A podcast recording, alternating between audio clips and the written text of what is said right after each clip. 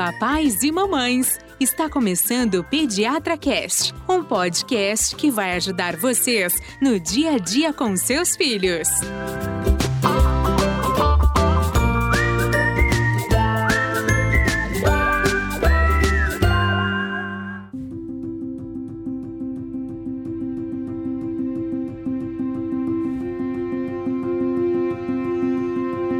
Olá, papais e mamães! Estamos iniciando mais um episódio que vai ajudar você nas dúvidas com seus filhotes. Meu nome é Gustavo Passe, apaixonado por podcast e pai do Joãozinho, o carinha mais lindo que eu tenho na minha família.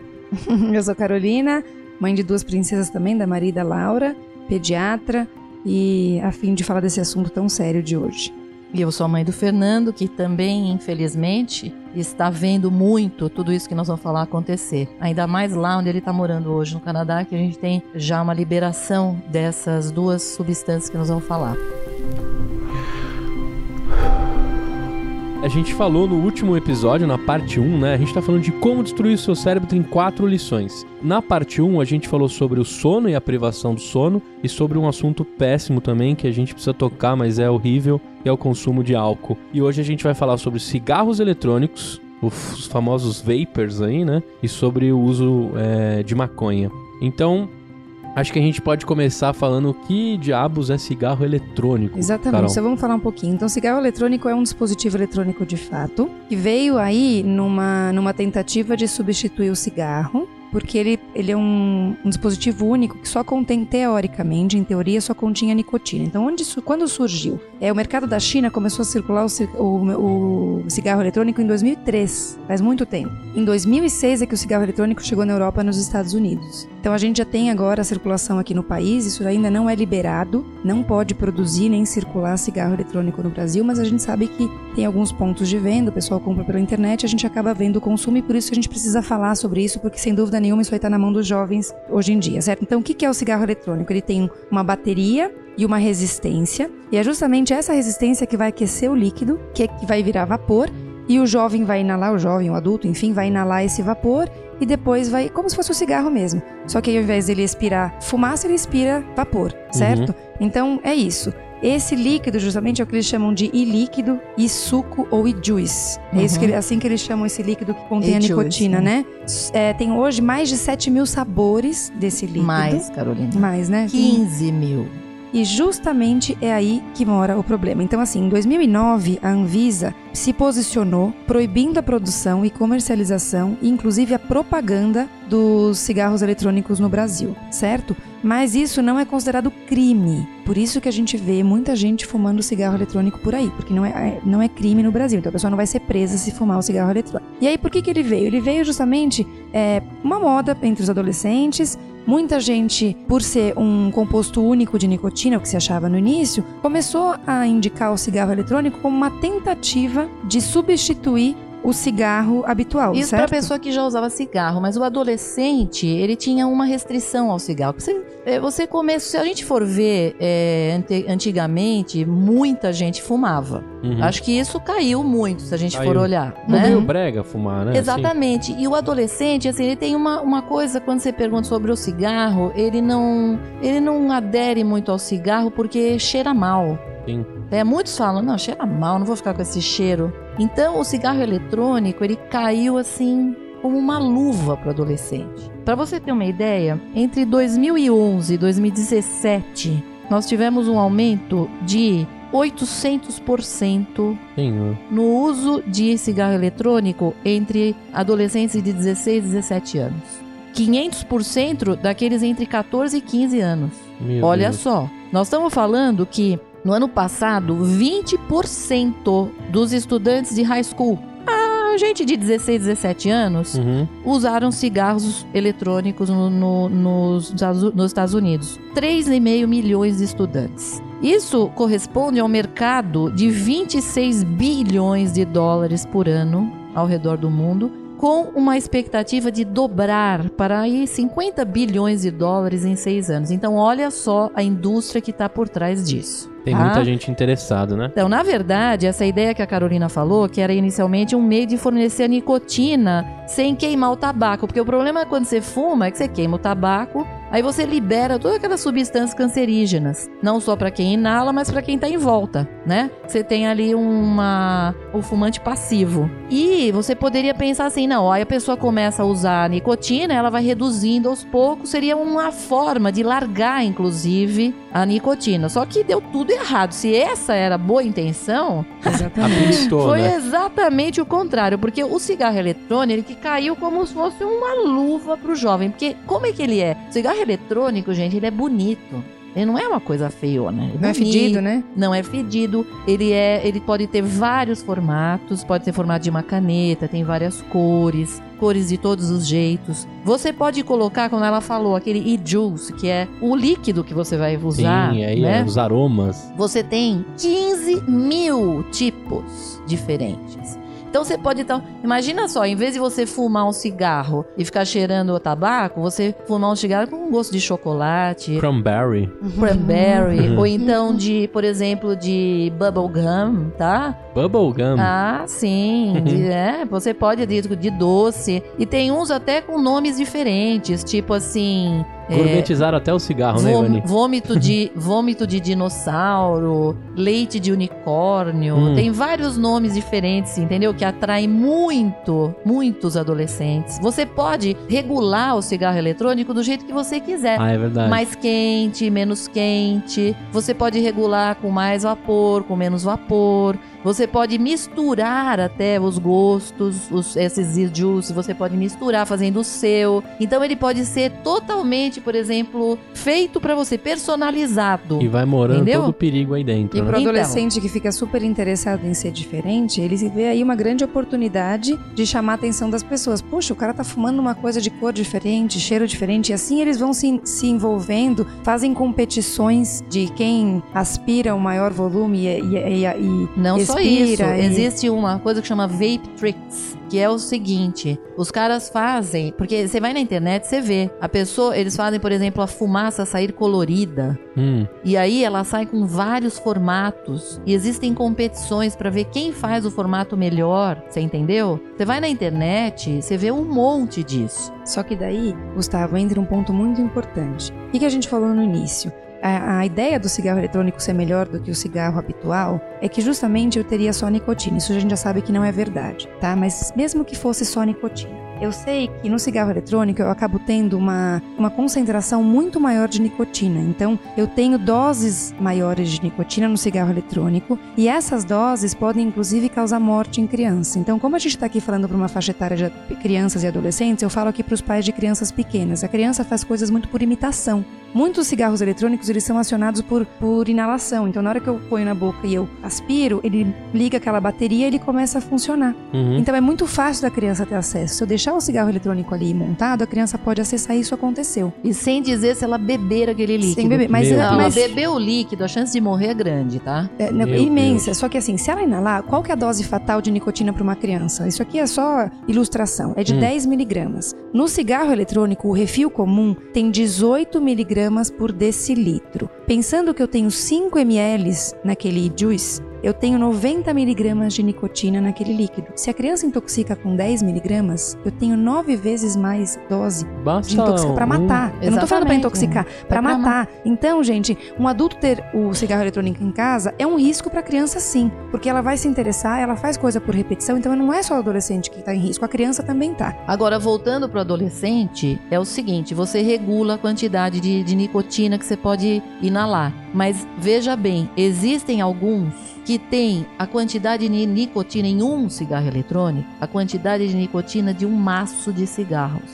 Inteiro de uma vez só. Tá bom ou quer mais? Não, tá, tá Tem ótimo. Mais. Tá pra... Tem tá mais ruim. ainda. É. Então a nicotina é uma das substâncias, só que eles identificaram, o, a, o FDA fez uma avaliação em 2009 e identificou inúmeras substâncias carcinogênicas. O que significa isso? Substâncias que induzem câncer no cigarro eletrônico, era justamente o que a gente queria tirar, certo? Então assim, uhum. pensando que era uma forma mais fácil ou mais segura, aí tá a prova mais nicotina, substâncias carcinogênicas e outras substâncias perigosas também foram identificadas, certo? Então, o sabor é um atrativo, então o fabricante usa aqueles é, saborizantes de alimento, certo? Só que esses, é, é, essas substâncias são seguras para usar de maneira ingerida. Então, eu posso engolir isso com sabor sabe essas substâncias industrializadas que vêm, Uhum, esses produtos uhum. industrializados que vêm com gosto de morango? né? Isso é seguro pra eu ingerir. Mas não é pra seguro pra inalar? Não sei, só que eles usam o paralelo com o que é usado pra sabor pra inalar. Não eu não só sei isso. qual é o problema disso no pulmão. E não só isso, né? esses líquidos, eles também podem conter álcool, que quando ele é inalado, ele tem uma ação tóxica no cérebro. Do mesmo jeito que o cromo, o cádmio, tudo isso vai junto. Então, tudo isso acaba tendo não só a nicotina, mas tudo isso vai ter efeito no cérebro. No cérebro, Ivani, e no pulmão. Só vou Ah, falar- aproveitar pra falar porque tem uma substância específica que chama diacetil. Tá? Hum. É aquele que tem um sabor ama- amanteigado. Sabe a pipoca de micro-ondas? Quando você coloca no micro-ondas fica aquele cheiro de manteiga? Uhum. É o diacetil que dá esse cheiro. Ele pode ser ingerido com segurança, mas todo mundo sabe do risco da pipoca de micro-ondas, que é gordura trans e tal. Só que quando é inalado, Gustavo, pode causar uma lesão permanente no pulmão, que chama justamente pulmão de pipoca. Essa lesão não se não se Nossa. não se reverte. Então você está levando a uma lesão muito mais grave do que muitas vezes é causada pelo cigarro, que é uma lesão que demora para ser instalada. No caso do cigarro eletrônico, eu posso induzir agudamente essa lesão e eu não reverto mais. Então eu estou deixando o meu adolescente com uma lesão crônica, ele está fadado a um problema pulmonar em, em longo prazo. É Tá- muito Tá grave. assustado? Calma, tem mais, tá? Vou te dizer também o que pode ser feito. Pode ser usada maconha no cigarro eletrônico. Então, a maconha, ela tem aquele cheiro quando ela é queimada. O cheiro da marola, né? Que eles Só falam. que aí não tem cheiro quando você coloca no cigarro eletrônico. Fica sem aquele cheiro. E você tem toda a inalação da maconha também. Pronto. E dependendo de quanto você tá colocando e o. É.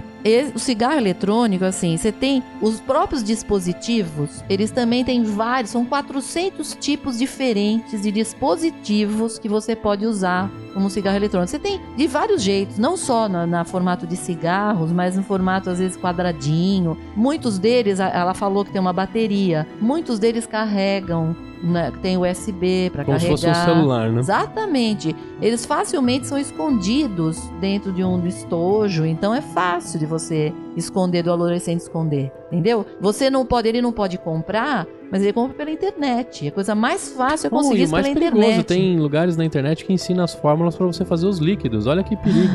Meu Deus. e aí o cara tenta É. fazer isso em casa e pode fazer algo errado, É, pior e e etc. fica inalando isso, né? É. Aí tem essas cloud chasing, que são cloud competitions, competições de cloud, de, de, de fazer Nuvens. nuvens e nuvens de vários formatos, entendeu? E isso também tem bastante, o que estimula mais ainda os adolescentes. E eles, assim, o que se percebe, existem muitos, muitos. é, Grupos, né? é, não, eu ia dizer, eles estão muito expostos à propaganda de cigarro eletrônico. O que se vê, e tem um trabalho mostrando isso, que quando você está exposto, o adolescente é exposto à propaganda, a chance dele entrar e começar a usar, entrar nessa moda e, e usar, é muito maior. Sim, o próprio Tá? YouTube tá sofrendo é, diversas críticas, porque alguns vídeos mostram Muitos o vídeos. uso desse eletrônico. Muitos vídeos. E é como se fosse uma propaganda, né? Com Porque certeza. Não, e eles são não vídeos assim, são vídeos eles- bem feitos, não é, um É. vídeo É. qualquer, não, são vídeos bem feitos, com som, tudo bonito,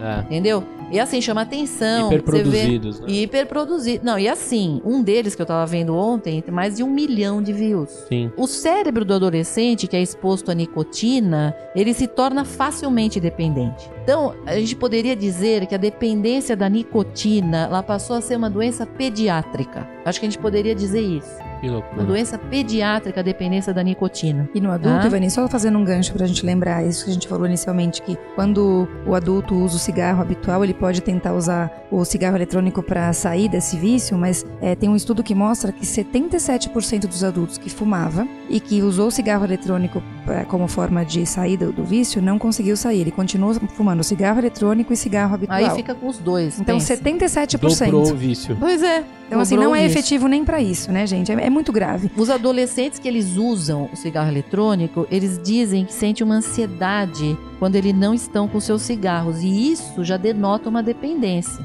Quer dizer, a dependência ela acontece e não demora. Você entendeu? A nicotina ela é neurotóxica, ela diminui o aprendizado, ela diminui a memória, ela aumenta a hiperatividade, ela pode levar a quadros de ansiedade, de depressão na vida adulta. Então a nicotina não é bobagem, não é pouca coisa. Ah. Então eu acho que a gente podia tentar resumir, Gustavo, se uma coisa importante que a gente não falou. Então, parece mais seguro? Parece melhor? Não. Eu tenho nicotina, que é um risco, eu não tenho nenhum estudo que de fato comprove o efeito em médio e longo prazo, porque é pouco tempo de uso, mas o que a gente tem visto, e fazendo um paralelo com o que a gente já tinha de, de substâncias inaladas, a gente imagina que isso vai ser muito deletério no futuro. Mas além de inalar, eu preciso citar um dado muito importante que apareceu com os cigarros eletrônicos. O British Journal of Medicine, então um um, um, jornal super sério britânico, fez um estudo entre 2015 e 2017 e eles evidenciaram que os departamentos de emergência dos hospitais dos Estados Unidos atenderam cerca de 2 mil casos de queimadura por e-cigarros. O que significa isso? Explosões. Hum. É, o cigarro é. explode na boca, então tem deformidade, tem pacientes com perda de parte da arcada dentária. É muito grave. Então, assim, eu não estou falando só de uma coisa em médio prazo. Agudamente eu posso ter um risco de explosão porque a gente não sabe como é que está sendo produzido, porque não é liberado. Eu não sei como é feita a fabricação, como é feita a fiscalização. Então, eu tenho um risco imediato no uso de uma explosão, de uma queimadura, um risco em curto prazo, que é a lesão pulmonar que a gente citou, da dependência e em longo prazo dessa dependência se manter e você acabar fazendo uso de outras substâncias, porque normalmente uma dependência gera a curiosidade para uma nova Sim, ele é uma, uma porta para outras dependências. E mais também, eu não sei se você viu, Carolina, mas eles também falaram sobre as convulsões, tá? Uhum. Então, um número de adolescentes com convulsões também pelo uso da, da, do excesso de nicotina. Ou e... seja, gente, não precisa falar mais? De que tá não bom? Agora tá bom, ruim. né? E a gente também não falou, uh, tem um ponto aqui que eu vi, mas tem o lance a asma, né? É, o que acontece com a nicotina, ela pode é como se ela ligasse o gene da asma. Quer dizer, a pessoa ela tem uma tendência, mas ela tá lá, ele tá silencioso e ela começa a usar nicotina e é como se você ligasse esse gene. Ela passasse a ter asma, entendeu? Depois do uso do, da nicotina também nessa idade. Só coisa gente, ruim. Só coisa né? Olha, não dá, só né, gente? Ruim. Não dá. E mais, vai aumentar o número de cigarros eletrônicos no Brasil, eu tenho certeza absoluta, porque quando eu vou ao Canadá, eu vejo lá, você vê vape em todo canto, você é. vê. Eu falo, pergunto pro Fernando, Fernando, mas o pessoal usa? Mãe, lógico que usa. É isso que ele responde para mim. Lógico que usa. Assim Na sua classe tem alguém que usa? Claro, ele falou. Tem uma menina que fuma vape. Então, isso aí, é, olha, gente, aqui no Brasil ainda não tem muito, mas vai ter mais. Olha, mas vou mas te falar, é os fumódromos pessoas... já tá bem dividido entre cigarro comum e vapor, hein? e aí você sabe que é vapor porque o cara solta aquele fumação, parece exatamente, que pegou fogo em alguma coisa. Exatamente. É. E joga na cara de todo mundo também. E aí você fala, então tá bom. Sim, então... você inalando isso, você tá inalando bastante coisa tóxica também. Não é uma aguinha, não. Não é uma aguinha. É, é um fumante passivo, né? É um claro que a gente imagina que seja. Eletrônico. A, a fumante passivo eletrônico. Gente, exatamente, sem saber o que de fato está sendo inalado, porque é muito variável, né? A quantidade de substância. Então tá, então não vamos fumar nicotina. Então vamos fumar maconha dentro do cigarro eletrônico? Ave Maria. Vamos falar sobre a maconha? Vamos gente? falar sobre a maconha. Quer dizer, então vamos A maconha um normalmente, na Ivani, costuma ser um passo a mais. Então, o que isso que a gente falou no último episódio do, do álcool, falou hoje do cigarro, Normalmente, existem portas de entrada para o consumo de maconha. Acho que é importante a gente falar isso. Quando você vai ver a estatística, o uso do álcool, sem dúvida nenhuma, abre um risco de uso da maconha. Existem. A maconha, é, não sei, ela tem um glamour que as pessoas estão tentando fazer assim em torno dela, sabe? Como se muitos adolescentes até não veem na maconha uma droga perigosa. E essa história de legalização, ela torna, ela aumenta essa falsa impressão também. Agora, antes da gente falar da maconha, eu queria falar um pouco sobre uma, uma situação chamada poda neuronal. Hum. Eu queria explicar um pouquinho isso para a gente entender melhor. Perfeito, né? O que, que é isso? Então, o, que, o cérebro do adolescente, olha, veja bem, só vou te explicar uma coisa. O seu hum. cérebro, quando você nasce, você já nasceu, você já tá perdendo, tá? Hum. Porque na hora que você nasce, você não tem mais neurônios além do que você já nasce. Nasci com aquele slot de neurônio, ponto O final. lote veio e dali pra frente só perda. Entendi. Só vai perdendo. Então, conforme você vai vivendo, você vai perdendo, perdendo, perdendo. Acontece o seguinte: é, o que acontece até dois anos de idade? Você tem, na verdade, uma mielinização maior, então por isso que a pessoa começa a andar e tem todas aquelas aquisições que a gente sabe até os dois anos. Lembra que eu te expliquei? Né? Crânio caudal, todo aquele desenvolvimento. Por quê? Porque você vai, é como se você fosse assim, atingindo as áreas do organismo todo com as fibras neu, é, neurais tá? Mas o próprio cérebro não aumenta de, de número de células, uhum. tá? O que a gente podia dizer é que ele se expande para atingir todo o organismo. Beleza. E essas conexões cerebrais, elas vão se dando. Você vai tendo mais conexões, mais conexões, mais conexões, até você chegar na fase adulta. Vamos considerar 20 anos de idade. Uhum. Muito bom. Quando chega na fase de adolescência, você tem um monte de conexões para todo lado entre os seus, os seus, neurônios. Conexões, conexões muitas. O que, que é feito, acontece com o cérebro nessa fase? Você tem uma coisa chamada poda neural. O que, que, é essa poda? É como se fosse uma poda de árvore mesmo. Uhum. Quando você vai podar árvore, você tira o quê? Um monte de galho velho, tá uhum. certo? Lá é assim: você tem no cérebro um monte de conexões que são rápidas e um monte de conexões lentas entre os neurônios. E justamente o que acontece na fase de adolescência é que as conexões lentas elas são eliminadas. Você fica somente com as conexões rápidas. Um cérebro bem talhado. Uhum. Então, você vai tendo toda essa poda até chegar na fase de 20 anos de idade. Muito bom. O que, que acontece com a maconha especificamente? Todas essas drogas que nós falamos têm um certo efeito nessas podas, nessa poda. O que a Carol falou, é um efeito plasticidade do cérebro, é isso daí. Só que a maconha, ela tem um efeito especificamente em atrapalhar esta poda neuronal. Hum. Então, o cara, em vez de ele ficar com as conexões rápidas, embaralha tudo e ele fica com um monte de conexão lenta. Esse é um jeito maravilhoso de ficar burro. Entendi. Você entendeu? Que é o lesado, que é o famoso lesado é o de lesado, É o lesado, gente. Porque o cara perde as conexões melhores, fica com as piores. E quer entendi, entendi mais ou menos. É, cara. Tô entendendo. É isso, cara. O que, que a gente tá fazendo aqui, gente? A gente tá gravando o que mesmo? Entendi. Mas eu não uso, não, viu, gente? Eu não Ai, Só queria Deus fazer o lesado. Olha, pelo amor de Deus. Quer dizer, então, assim, a maconha tem esse efeito, que são. Esse exatamente quais, né, Carolina? É, os efeitos principais no cérebro são diminuição de memória de curto prazo, certo? A pessoa Por vai isso ter... que você não lembra o que você está fazendo aqui, né, Gustavo? É isso aí. Não sei nem qual é a pauta. Exatamente. não só não lembra, como não se concentra e diminui muito a capacidade de resolução de problemas. Resolução em geral. Então a pessoa fica realmente lenta, lesada, Imagina né? você, você calcular o logaritmo de, sei lá, de x elevado...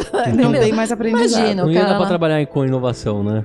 Usando não, maconha não, não dá pra trabalhar não com inovação. Dá, e sabe o que se, se, provou recentemente? Que ela tem um maior risco de doença psiquiátrica como depressão e psicose. Então, isso é uma coisa muito importante. Muito. Isso aí tem muito, muito trabalho estudo. mostrando, muito estudo Tem um mostrando. australiano que eu queria comentar, que é bem legal. Eles pegaram 1.600 jovens de, 15 a, de 14 e 15 anos, fizeram um questionário e reaplicaram esse questionário 7 anos depois. Eles viram que a média de uso de maconha foi mais ou menos 20 anos de idade. Você vê que é um pouquinho mais tardio do que o álcool, né? Talvez, uhum. enfim, reforçando essa, essa relação aí. E eles perceberam que principalmente as mulheres que usavam semanalmente a maconha tinham duas vezes mais chance de ter depressão, tiveram duas vezes mais depressão do que, do que mulheres que não usaram maconha. E mulheres que usaram maconha diariamente tiveram cinco vezes mais depressão do que mulheres que não usaram maconha. Tá?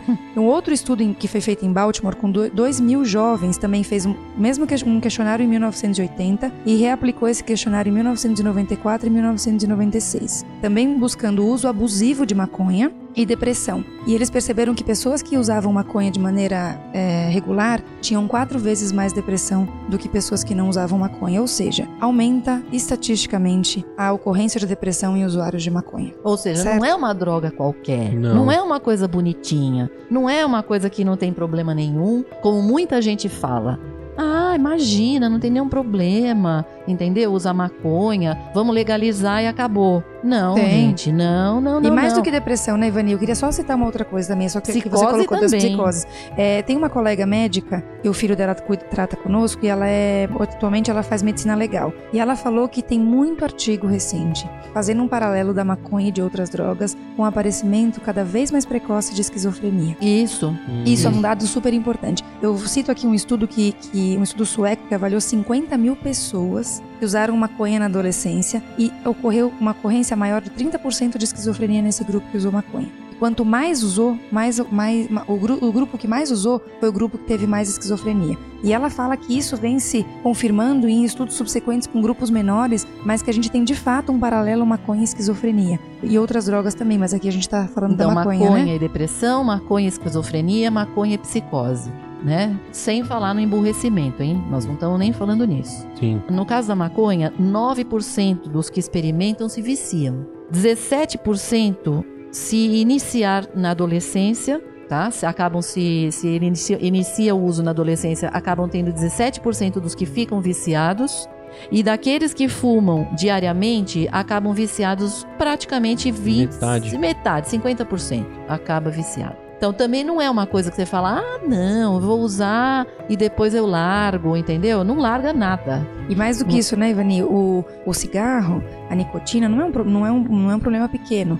Mas eu tenho mecanismos, eu tenho aqueles PETs, eu tenho Isso. medicamentos. A maconha eu não tenho nada para substituir. O problema da maconha é que muitas vezes vem acompanhado de, um, de, uma, de todo um ritual social. Então a pessoa chega em casa, na hora que ela vai relaxar e vai dormir, ela fuma um beck, né? Que é como Uhum. todo mundo fala. Hum. E aí, como tirar esse, essa coisa? Porque assim, tudo, tudo que é comportamental é muito pior, né, Ivani? Sim. Então, o, o que os médicos que tratam de doenças pulmonares, por exemplo, falam? Falam, a nicotina eu consigo cuidar. Eu consigo colocar um PET de nicotina e tirar tua dependência orgânica. A maconha eu não consigo. Eu não tenho nenhum equivalente terapêutico para maconha, para desmamar da maconha, somado ao fato que eu tenho normalmente um ritual que, que envolve Que é um escape também para aquela Exatamente. pessoa. Fora que é mais difícil ilegal, ainda. né, gente? Sim. Vamos combinar que nós estamos Sim. falando de uma droga Sim. ilegal, tá certo? Agora, hoje, cada vez mais eu ouço aqui no consultório gente falando: ai, ó, deixa minha janela fechada porque vem um cheiro de maconha. Muita gente usa. Sim. Muita sim. gente usa e mais.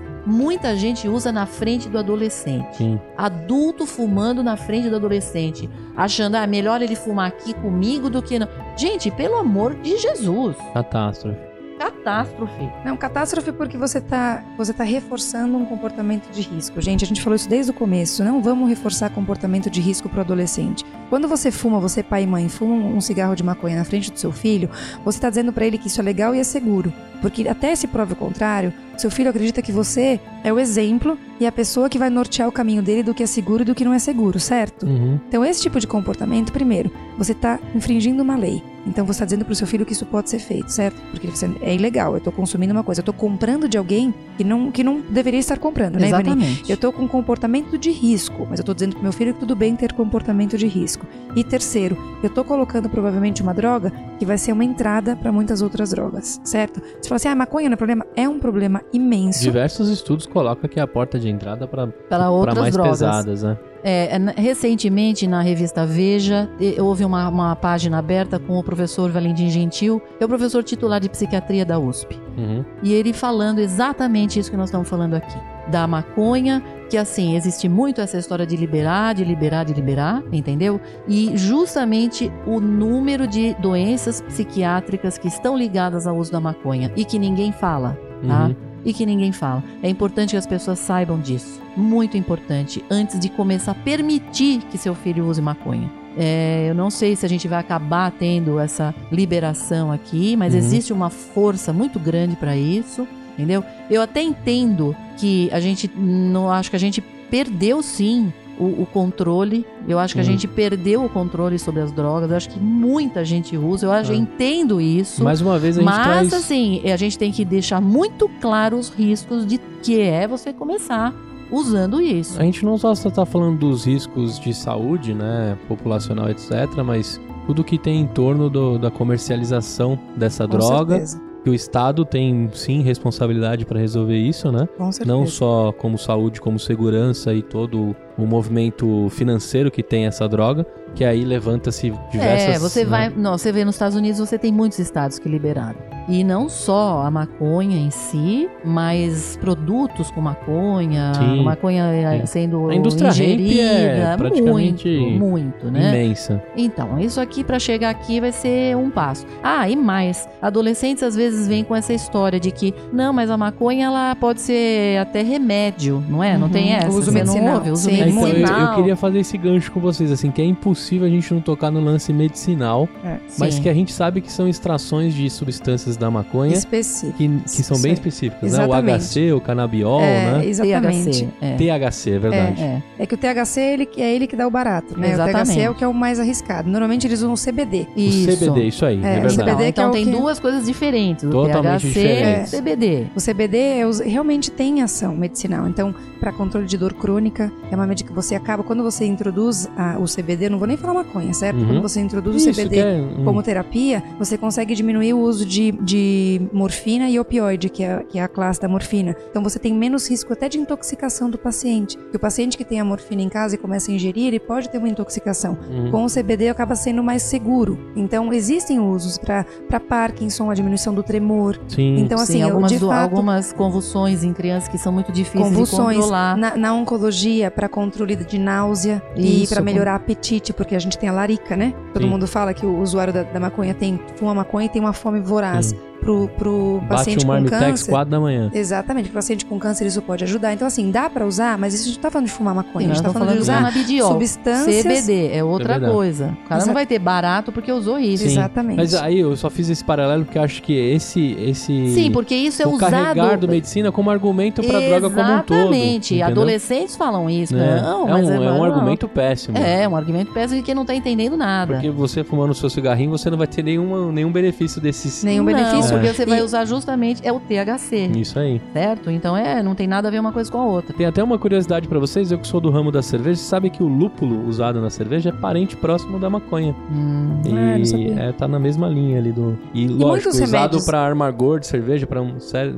diversas coisas e tem estudado também pra coisas medicinais. Mas, Gustavo, você sabe que tem muito quimioterápico que advém de planta, né? A vincristina mesmo vem de de uma, de uma, uma planta e ela é basicamente extraída e, e feita para uso já. Então a gente tem benefício de uso de plantas. É que a gente sabe que a maconha inalada, na forma como é, porque Sim. assim, tem mais de 100 componentes quando você fuma um cigarro de maconha. Então, assim, é muito impuro, justamente por isso, porque não é Sim. com- comercializado. Então eu tenho danos que vêm do THC especificamente, mas de outros, outras substâncias que acabam vindo junto e que a gente tem lesão pulmonar, lesão cerebral, lesão Sim. orgânica em geral, né? Exatamente. Jogando por terra de que também ela seria mais segura do que o cigarro. Porque isso também é outra Sim. coisa que o, que o adolescente fala. Péssimo também, Não porque o esquece. manuseio da maconha. Você vai ficar burro. Essa que é a questão. Legal, a gente conseguiu Certo. deixar aqui.